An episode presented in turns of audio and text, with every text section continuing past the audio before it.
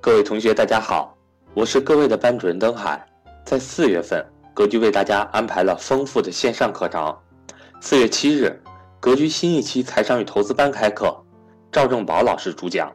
四月十一日，格局第二期家庭教育班开课，李冠老师主讲。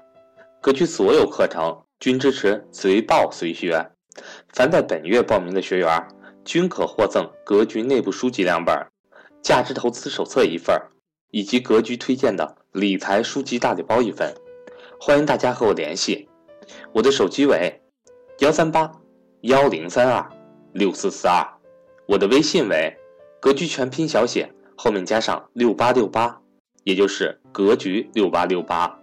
另外，在四月十日，格局有安排一节家庭教育主题的在线免费分享课，李冠老师主讲。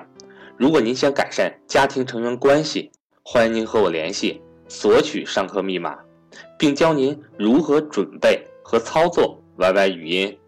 接下来，让我们来继续收听赵正宝老师的分享。全国人民都在讨论是吧？刷爆朋友圈，中央新画了个圈儿对吧？雄安新区，感觉我们要是不聊两句雄安新区的话，有点落伍了。谁都在聊是吧？那我们就聊聊雄安新区。别人聊过的话题我们就不聊了哈，属于是地位已经拔高到了跟深圳特区、浦东新区是一个层面的国家级战略新区啊，所谓的千年大计、国家大事儿。那我想问大家几个问题啊。第一个问题，大家想一想，雄安新区有可能像深圳一样让它自己发展吗？就咱划了这个区了，给点政策，你们自己发展吧，有可能吗？我相信大家只要稍微思考一下，就会发现，不会像过去那样的只给政策，别的没有自己发展。如果是那样的话，那和滨海新区等等等等其他化的新区就没有什么差别了。那大家想一想，雄安新区的地理位置啊，这么靠近北京，而且整个这个规划上也说了，属于是疏解首都的这种压力。北京的资源真是太多太多了，无论是钱，无论是人，无论是财，无论是力，各个方面基本上都集中在北京，确实应该分散了。那国家画了这个圈儿以后，其实首先一个考虑的就是疏解北京的资源过于聚集嘛。怎么才能让雄安新区快速崛起呢？毫无疑问，把北京这些东西挪过去，这肯定是最快的方法。照雄安新区的地理位置，这也是首选。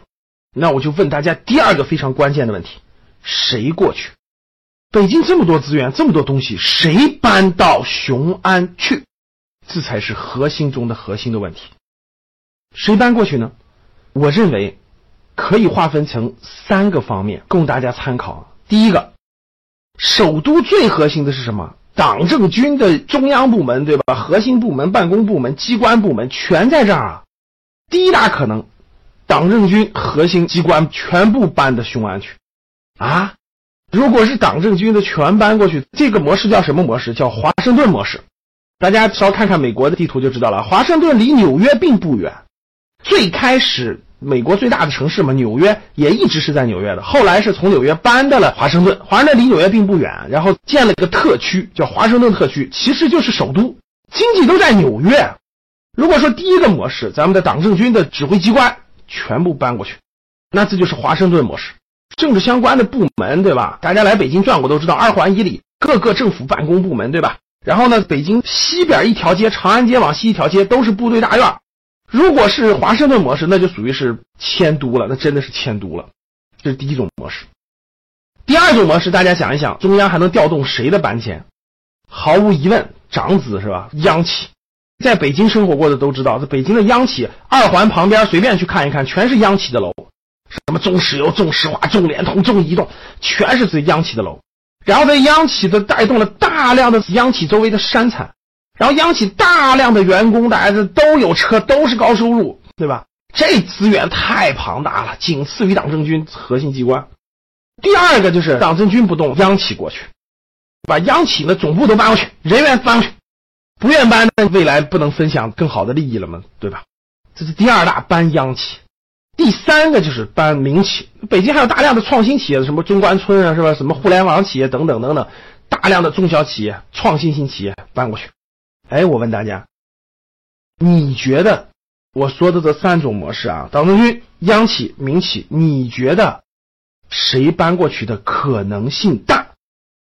哎，各位，这可就是分析了，这就是站在三五年后去分析今天的决策。那咱们来个互动，A。老师，我认为党政军会搬过去，这叫迁都。共和国长子上百家央企把总部、员工等等等等全搬过去，疏解了北京的大量的压力，这是 B，央企搬过去。